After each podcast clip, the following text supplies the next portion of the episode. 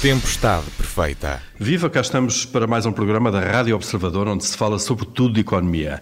Esta é a tempestade perfeita boa, a outra é má e tem provocado algumas cheias em algumas zonas do país, a começar pela capital.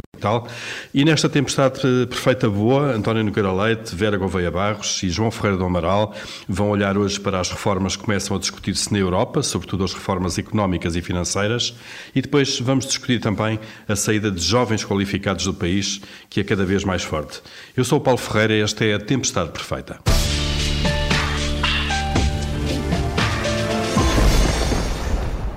Mudanças na governação económica e financeira, fala-se também de reduzir as matérias que estão eh, sujeitas a uma decisão por unanimidade, fala-se também da criação de um instrumento permanente de investimento para financiar eh, investimentos eh, estratégicos na, na área da energia ou no digital. António Nogueira Leite, nós neste momento temos as regras orçamentais suspensas na zona euro, nos últimos dois anos também foram criados novos mecanismos orçamentais para fazer face ao impacto da, da pandemia. Será que estes instrumentos vieram para ficar e esta mutualização, pelo menos parcial, da dívida eh, vai fazer caminho na União? Uh, bom dia. Bom, eu, eu penso que penso que sim, uh, no sentido que uh, é relativamente claro agora que há um conjunto de, enfim, de mecanismos que têm o seu papel e que são importantes, que não existiam antes da, da crise de 2008, aliás, 2011, uh, e, e alguns instrumentos novos. Uh, no entanto, eu penso que há ainda, primeiro, que os consolidar uh, e depois há, que, há também que os aprofundar. Porque se nós olharmos, por exemplo, para este mecanismo do, da dívida uh, comum, portanto, a dívida mutualizada, o Next Gen EU, o que nós verificamos é que nós estamos, a, enfim, a União Europeia está a trabalhar nisso, mas parece que os mercados não estão a acreditar imenso no tema. Eu digo o seguinte, porquê? porque Uh, enfim, a União Europeia emitiu obrigações comuns para cobrir parte daquilo que nós chamamos o, o a generalidade do PRR, uh, uh, e, e, é suposto também vir a mutualizar todas as dívidas relativas aos outros mecanismos que já existem independentemente. Uh, e, e, portanto, nós estamos a falar em qualquer coisa que uh, no fim desta década, com os programas que já são conhecidos, estamos a falar em 1,7 bilhões, ou seja, trilhões em inglês, uh, de, de, de, euros. e o, o, que acontece é que nós, neste momento, com as garantias que temos, estamos a ver essa dívida comum uh, a ser, uh, a ter um pricing no mercado que não é aquele que, por exemplo, eu esperaria. Eu esperaria que tivesse dada, enfim, as garantias que existem e dada a, a, importância das contribuições de países que são pouco endividados, eu esperaria ver um, essa dívida a transacionar no mercado secundário com valores enfim, uh, não muito distantes da dívida alemã ou da dívida holandesa. E nós vemos que há momentos em que uh, o prémio de risco nessa dívida comum supera uh, a, dívida, a dívida espanhola ou a portuguesa.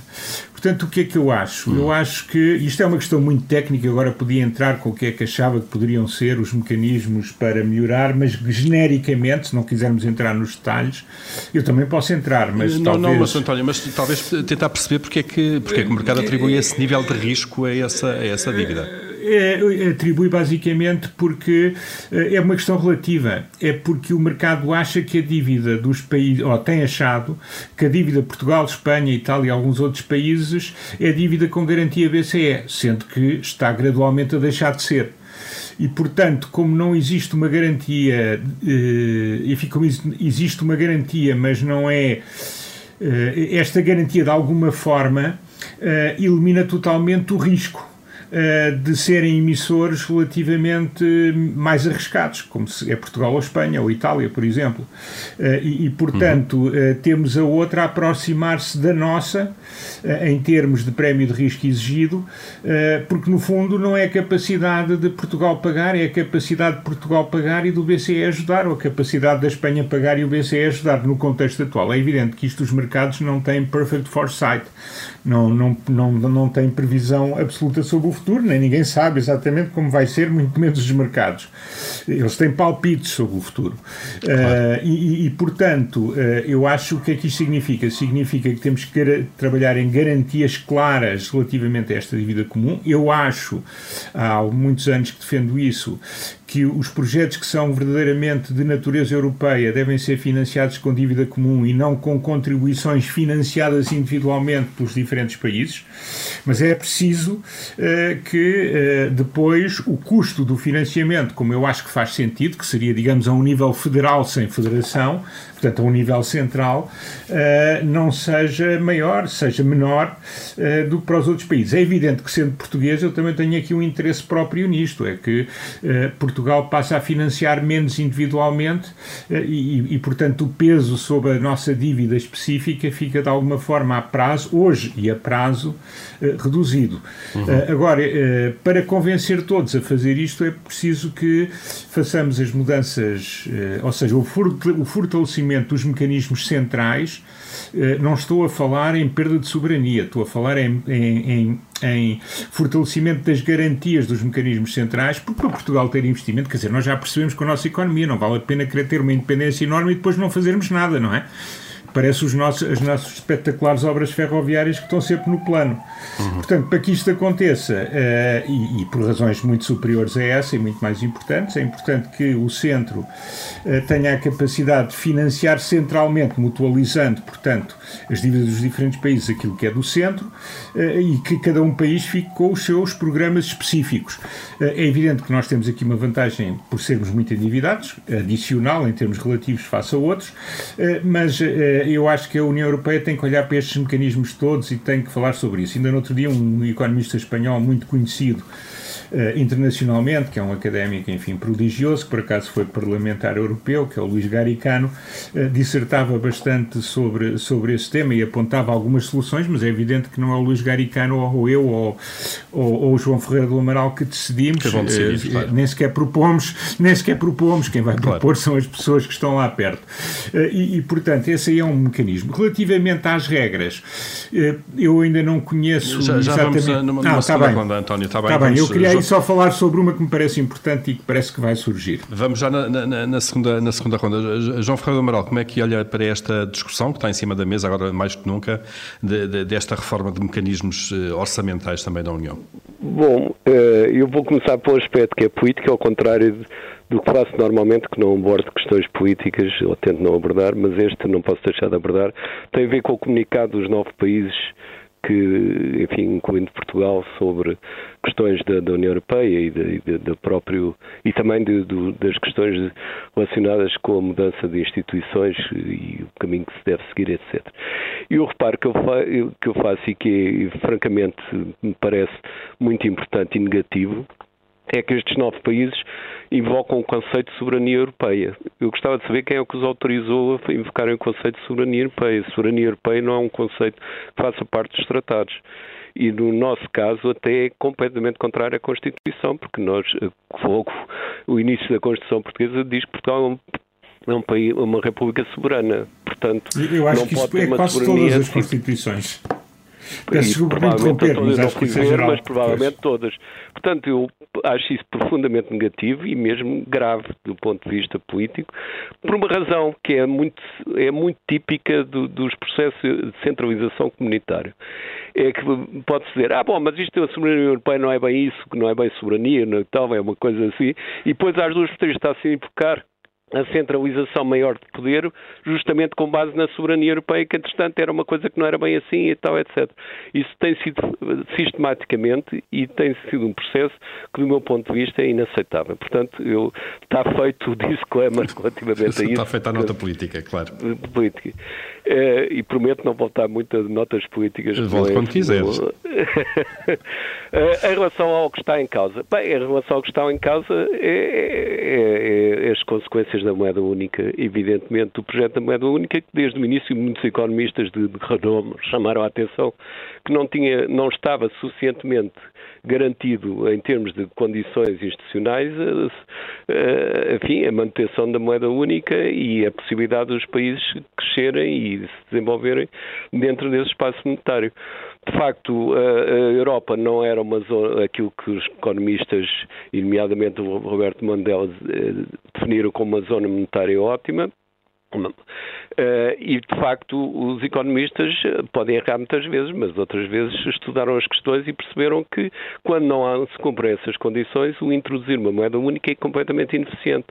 E isso foi forçado inclusive contrariando o princípio da subsidiariedade das instituições europeias, que só devem passar para o nível comunitário o que for melhor gerido a nível comunitário, e justamente a moeda não era um caso desses, porque a Europa não formava e não forma hoje, ainda menos forma hoje, uma zona monetária ótima. Portanto, tudo agora a partir daqui, é, e, e, realmente o palmarés da, da, do euro não é realmente muito bom do ponto de vista económico e com grandes perturbações, e agora tudo o que se tenta remediar é, vai, vai ser sempre uh, uma, uma exemplificação do velho provérbio o que nasce mal tarda a ser sem direita, nunca, nunca sem direita, de facto. São paliativos portanto, agora só, claro. Paliativos porque há questões de poder que não são resolvíveis facilmente.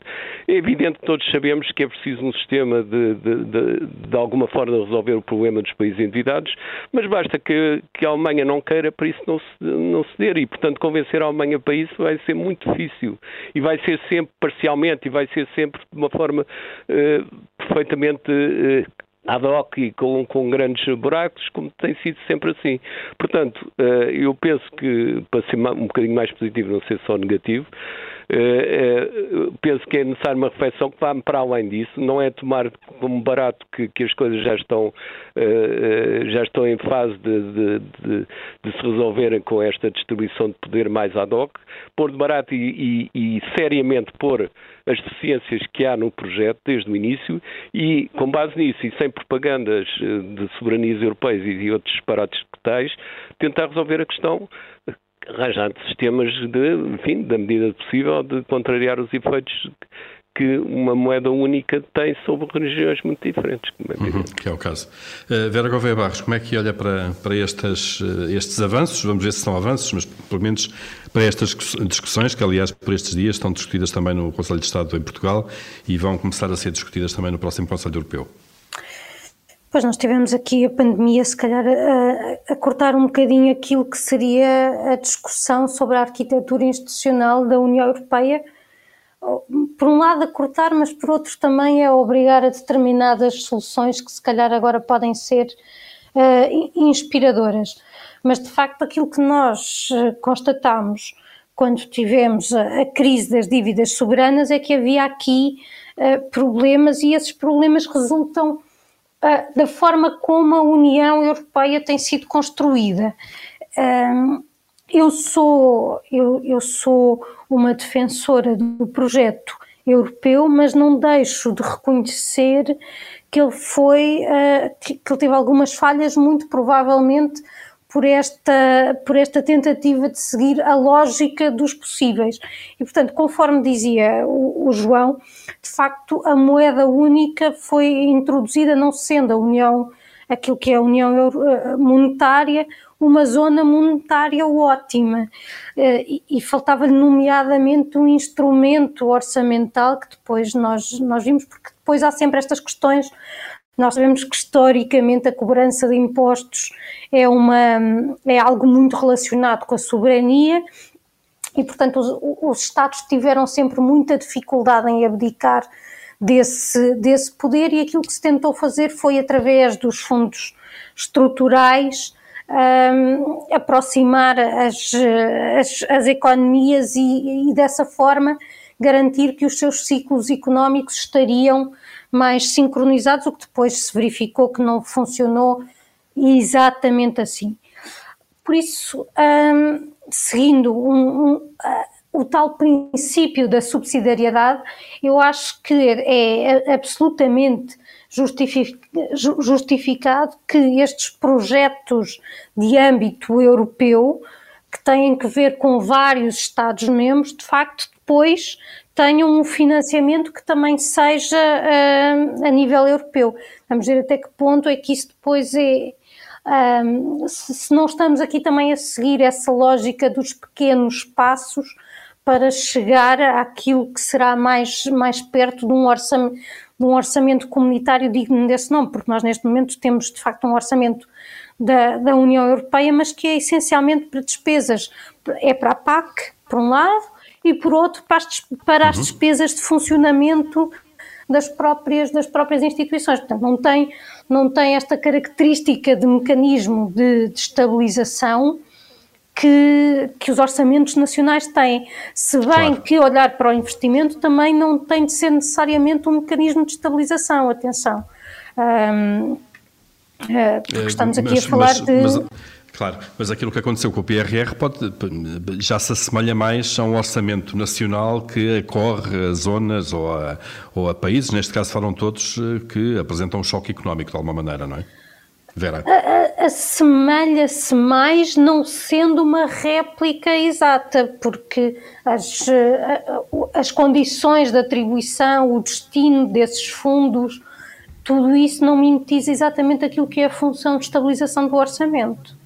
Uhum, claro, cheio de regras. O António há pouco queria acrescentar uh, qualquer coisa sobre é. as regras orçamentais, António. É, é, mas eu antes disso me permitia ia voltar a estes temas que, aliás, eu já estava, já estava a falar deles, mas estava a falar se calhar demasiado no detalhe uh, daquilo que temos e do que precisamos ter mas eu acho que um dos problemas que nós temos é que, de facto, eh, a União Europeia, eh, a União, a União Monetária eh, implica também, neste caso, uma União Financeira, uma União Bancária, e nós aí temos tido bastantes entraves ao seu desenvolvimento. E, por outro lado, eu acho que esta política de pequenos passos, que é determinada pela capacidade política, de pôr em acordo agora 27 países diferentes, não estão todos na União Monetária, mas todos podem aceder à União Monetária e, portanto, todos acabam por estar uh, por estar envolvidos. Uh, na, na, verdade, nós temos aqui, por exemplo, a União Bancária tem algumas das suas partes que não estão totalmente resolvidas. Nós conseguimos chegar a um mecanismo de resolução comum, mas depois deixamos que diferentes países utilizem diferentes formas de resolver os seus problemas com a banca. Isto já está em vigor desde 2016 e nós, desde 2016, já tivemos processos de capitalização e de reestruturação de bancos totalmente fora uh, daquilo do bail-in, que é o processo previsto na, no, no, mecanismo de resolução da União Europeia, a Itália também e outros países também, não somos só nós. Uh, depois, a questão do seguro bancário europeu, que também não avançamos.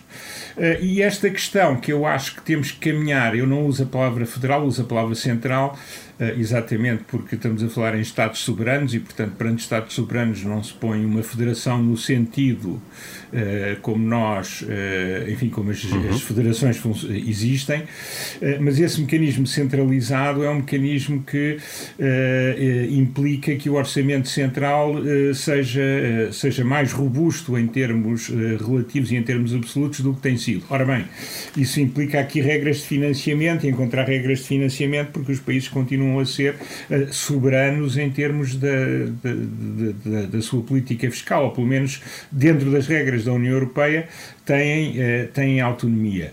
Uh, portanto, há aqui um conjunto de mecanismos que é, em que é preciso ainda evoluir, e o problema que eu vejo é que eu percebo os pequenos passos, mas os pequenos passos têm que ter um objetivo firme, e o que acontece é que muitas vezes os pequenos passos parece não funcionarem todos uh, para um mesmo objetivo mesmo que sentido, está traçado. Claro. Claro. E esse tem sido o grande problema, que é um problema de estratégia comum, que é aí que a União Europeia e a União Monetária têm falhado.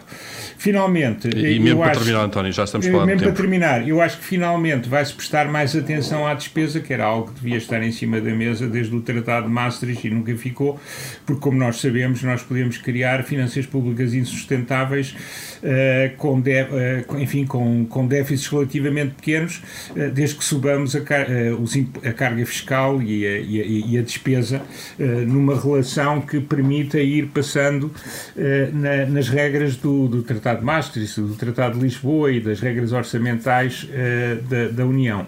E, portanto, nesse sentido, começar a olhar para a despesa e olhar para limites à despesa, do meu ponto de vista, é uma boa forma.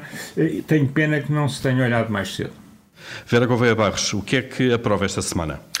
Eu esta semana vou aprovar o pedido da ANPAC, a Associação Nacional dos Profissionais da Administração de Condomínios, de que os programas de apoio à eficiência energética sejam alargados aos, aos condomínios como um todo. Portanto, neste momento, a maioria dos programas que temos são destinados aos, eh, às, às frações individualmente e há aqui uma reclamação de que seja alargado para, para os edifícios, até porque muitas vezes há coisas que podem ser uh, mais bem tratadas centralmente, há bocadinho estávamos a falar, portanto também aqui ao nível da subsidiariedade em termos de, de, de condomínio, mas também porque o próprio edifício, uh, na, na, iluminação das escadas, nos elevadores, no isolamento térmico, precisa de ter de ter esse, essa eficiência energética e faz sentido que os programas de apoio os visem. Muito bem, está então feita essa aprovação. António Nogueira Leite, o que é que, o que, é que aprova esta semana? eu aprovo as, enfim, a confirmar-se parece que se confirma, terá dados que ainda não são públicos, mas as declarações do Ministro das Finanças de que, apesar das projeções para o próximo ano serem, enfim, bastante mais moderadas do que este ano, uh, continuarmos a ter neste último trimestre uma expectativa de crescimento acima do que uh, se pensava anteriormente, o que não deixa de ser positivo, porque, enfim, uma economia como a portuguesa precisa de crescer e uma performance acima das expectativa é sempre um bom resultado e, portanto, essa é a minha nota positiva. Muito bem, está dada então. Eh, João Ferreira do Amaral, o que é que aprova? É um pouco também o que disse o António, mas neste caso relativamente às exportações. Os últimos dados referentes a outubro dão um aumento grande. Claro que há um aumento também de preços, como é evidente, mas mesmo descontando o aumento de preços, é um, um bom crescimento das exportações. E não esqueçamos que as agências de rating não, não é só uma questão de endividamento que avaliam, há também as potencialidades de crescimento e mesmo o crescimento económico. E, portanto, são o crescermos, mesmo que seja menos, e vai certamente ser menos do que este ano, mas se crescermos com uma taxa verdadeiramente positiva, é, é também muito bom desse ponto de vista. Portanto, bons sinais na economia, dentro deste contexto, como é evidente. Bom, vamos a ver, vamos claro. a ver, bons sinais claro. por enquanto. Por enquanto, por enquanto. Vamos aqui aos chumbos. Eh, Vera, o que é que, o que, é que merece o seu chumbo esta semana? Eu, eu, esta semana estou muito ambiental e vou chumbar a falha no cumprimento das metas comunitárias de, de recolha de resíduos dos equipamentos elétricos e, e eletrónicos. Eu admito que a própria que a própria forma como a meta está definida, porque é numa percentagem daquilo que tiver sido um, o peso destes, destes equipamentos transacionados, salvo erro, nos últimos três anos, possa não fazer muito sentido, porque se eu estiver a comprar para acumular e não para substituir, não haveria aqui nada. Mas, na verdade, eu, eu receio que isto seja mesmo uma, uma falha do, do próprio sistema, também ao nível da, da fiscalização. E, e, portanto isto tem, tem o meu chumbo e eu espero que se trabalhe no sentido de promover sistemas que, uh, que promovam a economia circular e a, e a, recolha destes resíduos, muitos deles até uh, uh, poluentes. Muito bem, está feito o seu chumbo. António, qual é o seu? É, o, o, meu chumbo é, é genérico uh, e tem a ver com este ambiente úmido em que temos estado em Lisboa. Uh, não, não quero atirar para cima de ninguém em particular, porque eu acho que isto é uma coisa que se generalizou Uh, muito a toda a administração pública, uh, mas é a nossa incapacidade de realização. Ainda no outro dia, um programa de humor uh, apresentou factos, antes do humor, sobre os quais fez humor, relativamente a, a, promessas sucessivas de determinadas obras que poderiam, no caso da cidade de Lisboa, ter reduzido o impacto do tempo que temos tido nos últimos dias e em concreto hoje. E de facto nós verificamos que entre o acordo relativamente a uma determinada ação e essa ação, nós temos histórias não tão graves como o aeroporto de Lisboa, mas igualmente patéticas. E, portanto, em termos do que é obra pública, nós começamos a, a, a não estar a discutir tanto a, a relevância ou a não relevância, mas pura e simplesmente a existência. Eh, eu acho que eh, chegámos a um ponto em que boa parte da administração pública, alguma local e certamente a administração central, mostra uma incapacidade de realização eh, que, enfim, já é claramente um, um, enfim, um bom condimento para o humor, mas que depois na nossa vida, na, do dia a dia, se traduz em inconveniências, em dificuldades e, portanto, estamos aqui com um problema que, que deveríamos uh, perceber onde é que estão os nó-górdios e tentar resolvê-los, mas uh, o, o, que temos é de facto, é de facto triste. Uhum. Portanto, embora, por ve embora por vezes gere situações de grande humor, como tem acontecido. Eu acho Eu que é um quero fazer publicidade a programas, de, exatamente. Eu acho que a Autoridade Mas, da Concorrência devia investigar e sancionar este dumping no mercado do humor. Exatamente. Concorrência desleal. Exatamente. Totalmente. É, é o Estado que a promove, não é? Ou não fazer as coisas depois de as prometer. Muito bem, está chumbada então a nossa, basicamente, falta de capacidade de concretização, não é? Tanta coisa que é anunciada. João, o que é que vai chumbar esta semana? Bem, eh, mais uma vez, mas como entretanto surgem dados novos, eh, convém sempre assinalar eh, a evolução salarial deste ano, muito baixa de facto em relação ao que devia ser. Agora trata-se do setor da construção que eh, o INE eh, refere que os custos de mão de obra cresceram 5,9%, o que é muito menos que os preços de produção, e, e, e, já não estou a contar com a produtividade que, devia também, que aumenta e que devia também ser contabilizada para obter os custos de mão de obra. Isto significa uma situação que, do meu ponto de vista, é inaceitável, não é só para este setor, infelizmente para a maior parte dos setores, que é de facto todos os custos da inflação estarem a ser uh, deitados para cima das remunerações de trabalho. Muito bem, estão os chumbos atribuídos e antes disso as aprovações. Fechamos aqui o nosso Comitê de Crédito. Nos últimos dias conhecemos o resultado de um estudo, do estudo Êxodo de Competências e Mobilidade Académica de Portugal para a Europa. Eh, diz-nos que, por exemplo, que o número de imigrantes qualificados é cada vez maior, eh, subiu quase 90% na década passada. Eh, os portugueses com habilitações superiores que imigram, por outro lado, chegam a ganhar três vezes mais nos países que os acolhem do que em Portugal. Está aqui, obviamente, também um dos motivos porque vão saindo. João Ferreira do Amaral, costuma dizer que estamos perante a geração mais qualificada de sempre, mas provavelmente em termos relativos também a geração mais mal paga de sempre, não? Sim, penso que sim. Eu, mas sempre não sei, mas pelo menos de tanto quanto a memória permite ver eh, na cidade moderna portuguesa é com certeza das mais mal pagas.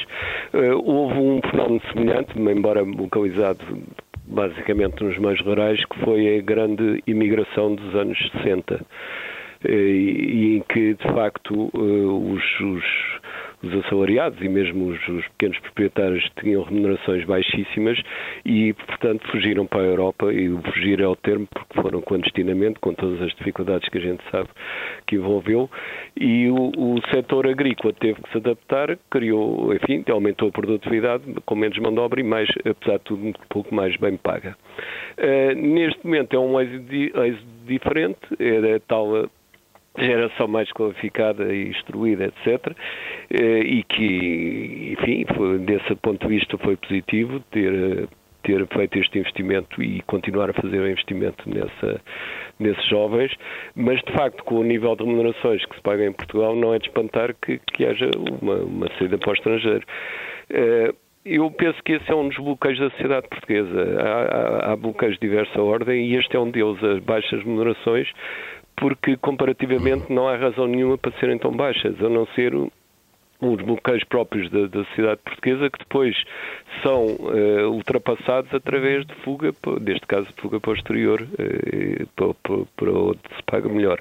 Portanto, uh, a questão da política de rendimentos, e já falámos aqui muitas vezes sobre isso, é algo que é essencial, cada vez mais essencial, e foi muito mal, do meu ponto de vista, aquilo, ou está a ser muito mal, aquilo que resulta de, deste processo inflacionista, porque os processos de fazer pagar aos salários todos a, todo o impacto do ajuste continuam e este ano até de uma forma uh, quase diria obscena, que de facto tem poucos paralelos, mesmo nas situações difíceis que, que tivemos no passado. Uhum. Portanto, é um bloqueio gravíssimo da sociedade portuguesa, mais grave ainda devido ao envelhecimento muito rápido que nós estamos a ter da, da nossa população, este não remunerarmos minimamente as pessoas para poderem, os qualificados, ter, ter uh, trabalhar em Portugal.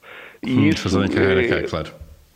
Claro, e isso, inclusivamente, noutros, noutros lados da, da, da mão de obra, ou seja, na menos qualificada, traduz também num, num aspecto que é de facto inaceitável e que, e que é raro, infelizmente, é raro na Europa, mas infelizmente fica em Portugal, que quem está empregado continua a ser pobre, em muitos casos, numa porcentagem elevada. Ou seja, o ter uma remuneração não é suficiente para ultrapassar o mito da pobreza. E isso é também mais um sintoma deste bloqueio na sociedade portuguesa. Uhum. Vera, eh, e temos aqui de facto o investimento nesta geração e nas anteriores, mas agora falamos desta que depois não tem retorno no país, não é? Porque eh, esse retorno depois é dado a outras economias eh, para onde eles vão trabalhar para ganhar mais dinheiro, como é evidente.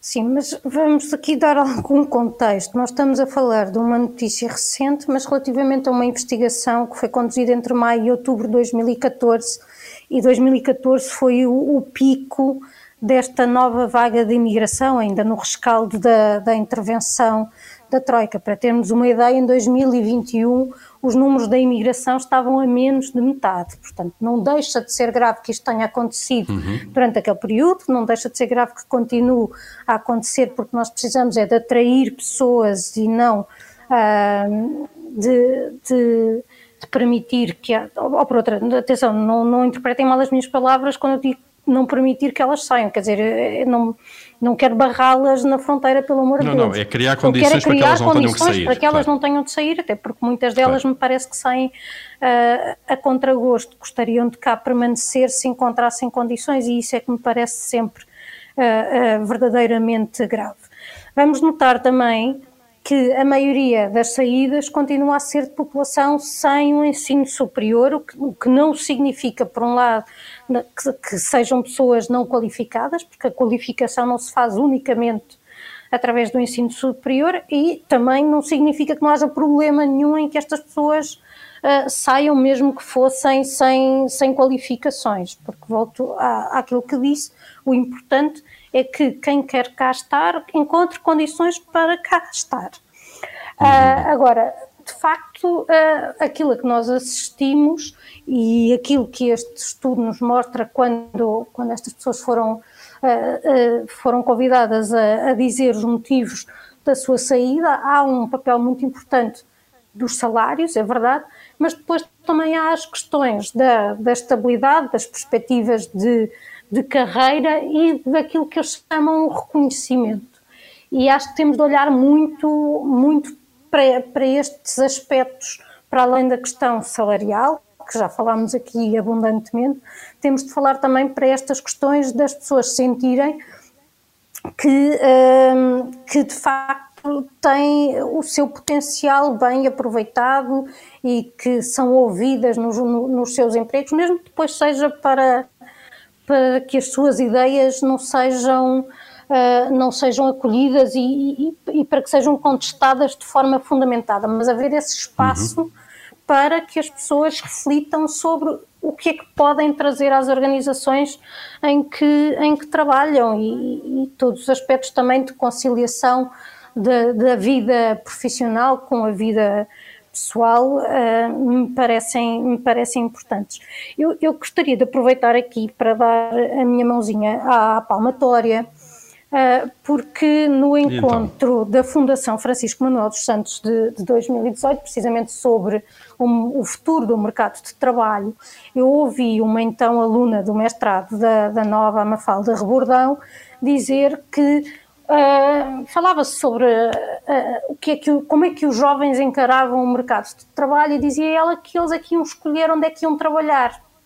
E eu pensei, ai, muita fluoxetina vai ser preciso para esta gente, coitados, porque quando chegarem ao mercado de trabalho vai tudo ficar com uma depressão e a precisar de Prozac para verem que as suas expectativas uh, claro. saíram douradas e que. Mas a verdade é que, pelo menos para estes nichos de que têm uma formação uh, muito boa, como nós falámos na, no programa da semana passada, de facto eles podem dar-se ao luxo de escolher uh, onde é que vão trabalhar. E, e, Nomeadamente se é no país ou fora, não é? Exatamente, claro. e era isso que eu ia dizer. infelizmente, muitas vezes escolhem não trabalhar em Portugal, o que é pois. um problema e que nos deve fazer refletir. Uh, não nesta lógica até de ah, nós investimos nestas pessoas como se o nós não fossem eles próprios, não é? Esta noção claro. de que o Estado é um ente terceiro uh, dá um bocadinho urticária. Portanto, uh, não, nós não podemos olhar para esta formação como agora um direito sobre estas pessoas, sob, pena de estarmos não, não aqui a pensar até no é, regime é, é, esclavagista. Claro. Não, não, a questão aqui é, é mantê-los, criar é condições para que eles fiquem cá. Claro. criar condições e acho que essas condições têm de ser a nível remuneratório, mas não só, têm de ir além disso. Muito bem. Uh, uh, António, uh, como é que olha para, no fundo, para esta tendência? A Vera disse há pouco, de facto, quer dizer que estes dados já têm alguns anos e diminuíram bastante, mas, mas o autor do estudo diz também que o fluxo caiu claramente, mas as causas que motivam a saída do país não se alteraram. E, no fundo, os... não diga como é que sabe isso, tenho curiosidade. Uh, sim, pois, não, mas, ok. Pois. Uh, não é difícil de adivinhar, digo eu, mas, mas sim, mas, não, mas é achismo da minha parte neste caso. Ah, ah, ora bem, eu não tenho aqui um estudo, mas também, às, eh, mas também às vezes as pessoas que fazem os estudos não tiram as conclusões mais interessantes. Mas eu não tenho aqui um estudo sobre o que vou dizer, mas eu continuo a achar e tenho muita informação direta e indireta de que em determinadas profissões as pessoas mais qualificadas não ficam em Portugal, ou pelo menos um grupo grande das pessoas mais qualificadas não ficam em Portugal. E estamos a falar em médicos, que é uma, que é uma coisa que não existia no passado, que é uma saída de médicos para, o, para, o, para, para os estrangeiros, jovens médicos. Uh, não mais do que pelo ordenado, pela perspectiva de carreira e, e, pela remuneração e pelo que essa carreira significa. Uh, uh, estamos a falar de muitos engenheiros, muitos gestores. É evidente que estivemos a falar em antropólogos e sociólogos, não vão ficar zangados, mas se calhar têm skills menos valorizados no mercado internacional.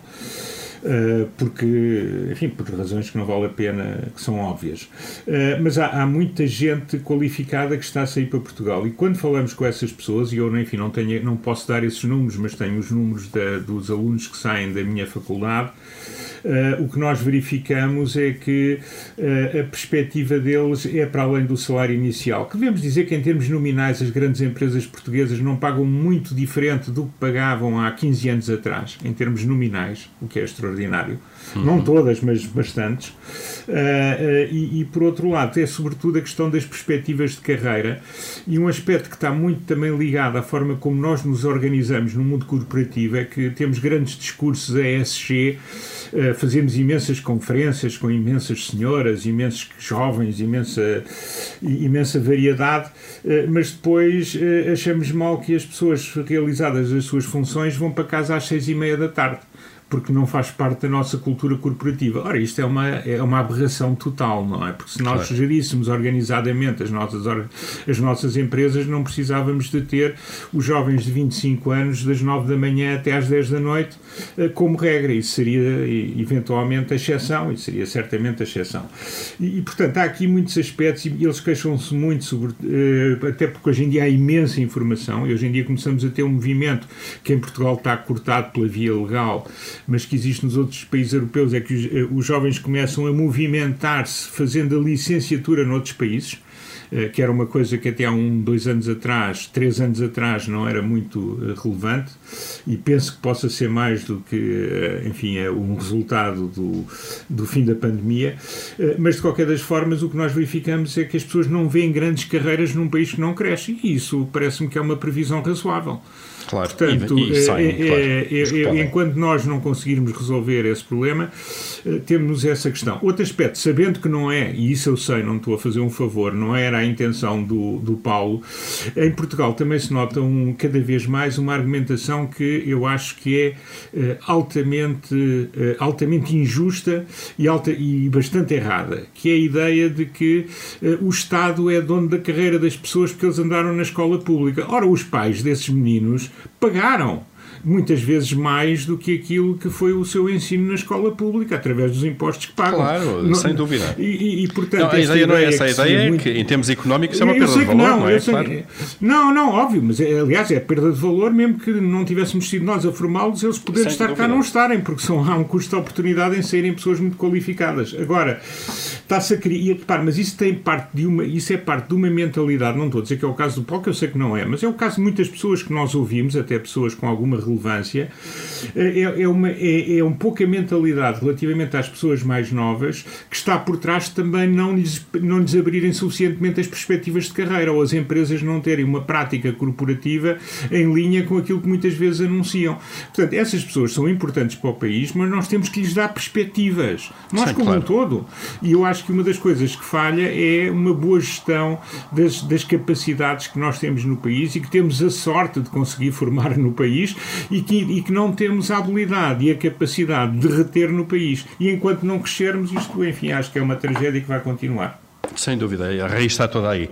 Muito bem, estamos já para lá do nosso tempo. Muito rapidamente, vamos aqui às vossas tiranias. Vera, o que é que manda esta semana?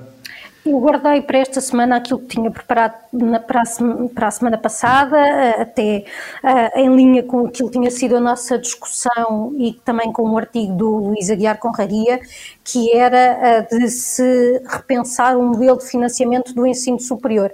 Mas, mas, entretanto, decidi que era mais importante baixar o IUC dos barcos. Parece-me que nas ah, atuais condições é mais importante. É uma medida social quase essa, sim, João. Sim, depois do apoio à inflação, agora é esta. Qual é a sua, a sua tirania, João? É um misto de tirania e de aprovação.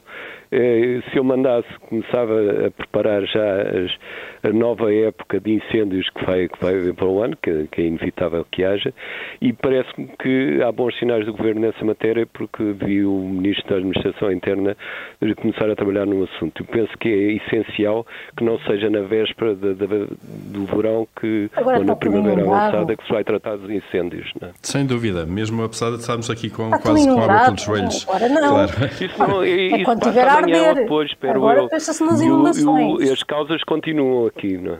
Sem dúvida. António, qual é a sua tirania? Olha, a minha tirania é um bocadinho na, na linha do João, mas era mais genérica, porque era pedir que se faça gestão por antecipação. Uh, e nós temos muitos aspectos. Temos, por exemplo, Lisboa, que está numa zona sísmica. Uh, esperemos que não aconteça, esperemos que não aconteça enquanto por cá andarmos uh, e que não aconteça nunca, mas vai acontecer algum dia. E nós continuamos a ter hospitais junto, enfim, públicos e privados em localizações que são absolutamente desaconselhadas. Continuamos a não ter as infraestruturas públicas essenciais no caso de algum uma coisa mais grave acontecer uh, devidamente reforçadas e tratadas, continuamos a não ter uh, uma prática de prevenção da população, uh, tendo, enfim, as simulações que outros países com risco semelhante ao nosso têm.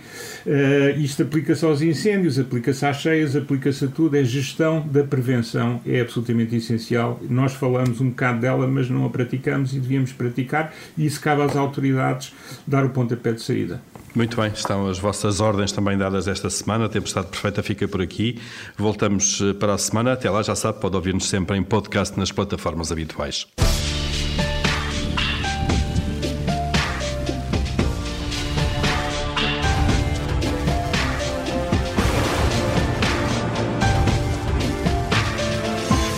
Tempestade Perfeita.